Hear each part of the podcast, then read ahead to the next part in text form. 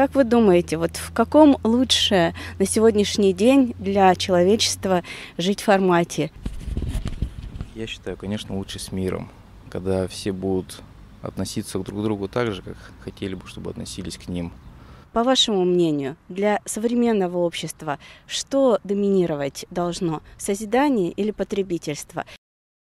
Конечно, должно быть созидательное общество, потому что потребительское мы и так видим, к чему привело. Мне нравится созидать, мне нравится наблюдать, мне нравится наша ведическая культура, когда действительно мы жили в гармонии с природой, и прогресс, он не должен, я думаю, как-то мешать. Если общество будет созидательное и наука будет идти в ключе созидания, то и все достижения прогресса можно использовать на пользу человечества, а не в угоду небольшой кучки людей.